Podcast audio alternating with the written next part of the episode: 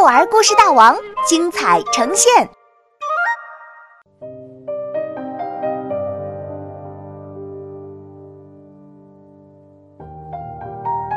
自由城堡的木偶国王，作者王云，杭州神采飞扬娱乐有限公司版权许可。正当小黑妞他们急得团团转的时候，马小龙回来了。嘿，给你们变个魔法！马小龙把一小块黑色的石头粘到杯子的底部，然后又取出一小块粘在桌子上。当他把杯子放到桌上的时候，杯子竟然牢牢地吸在桌子上，一动也不动。这是什么石头？太神奇了！小黑妞兴奋地说：“这是磁铁。”阿呆说：“每块磁铁都有两极，一个叫 N 极，一个叫 S 极。当一块磁铁的 N 极遇到另一块磁铁的 S 极时，它们就会牢牢吸引。”阿呆说的没错，马小龙得意地说：“今天一早，我和阿木在附近的沙漠中发现了磁铁矿，就请工匠们制作了一批磁铁，这样房子就不会跑来跑去了。果然，有了磁铁，房子和房子里的东西都老老实实的待在原地。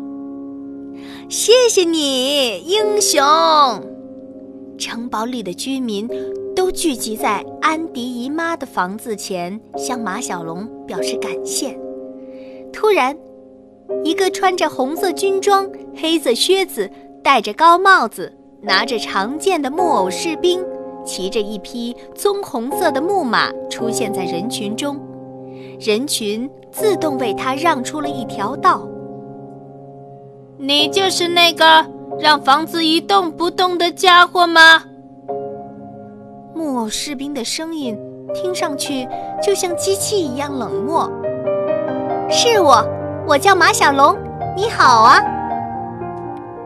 马小龙还沉浸在刚才的兴奋中，木偶士兵的脸上没有一丝表情。国王准备召见你。声音机械。而冷漠。城堡的居民还从来没有见过这位国王呢，这一点儿也不奇怪，因为房子总是跑来跑去，谁都不知道国王的宫殿到底在哪儿。于是，人群拥着马小龙他们一起向国王的宫殿走去。宫殿没有门，也没有屋顶。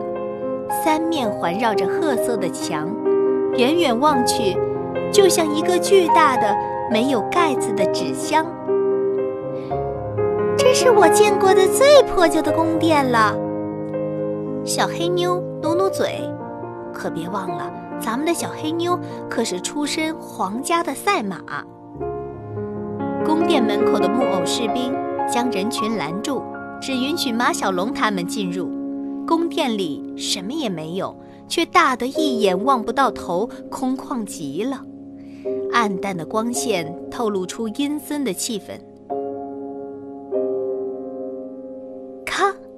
一束光打在宫殿尽头一个三层楼高的高台上，高台上罩着一块厚厚的红色天鹅绒幕布。谁是马小龙？一个声音从幕布后面传来：“我是马小龙，国王。”走在最前面的马小龙大声回答：“哼，你毁了我的自由城堡，我要惩罚你！”国王气急败坏地说。三个小伙伴吓得把手紧紧握在了一起。马小龙一点儿也不害怕。自由是建立在规则之上的，国王陛下，要是每个人想干什么就干什么，那可就乱套了。我想您城堡的居民一点儿也不喜欢这样的自由。幕布后的国王大怒一声：“气死我了！来人啊，抓住这个可恶的家伙！”国王的话音刚落，突然出现一排木偶士兵，将马小龙他们团团围住了。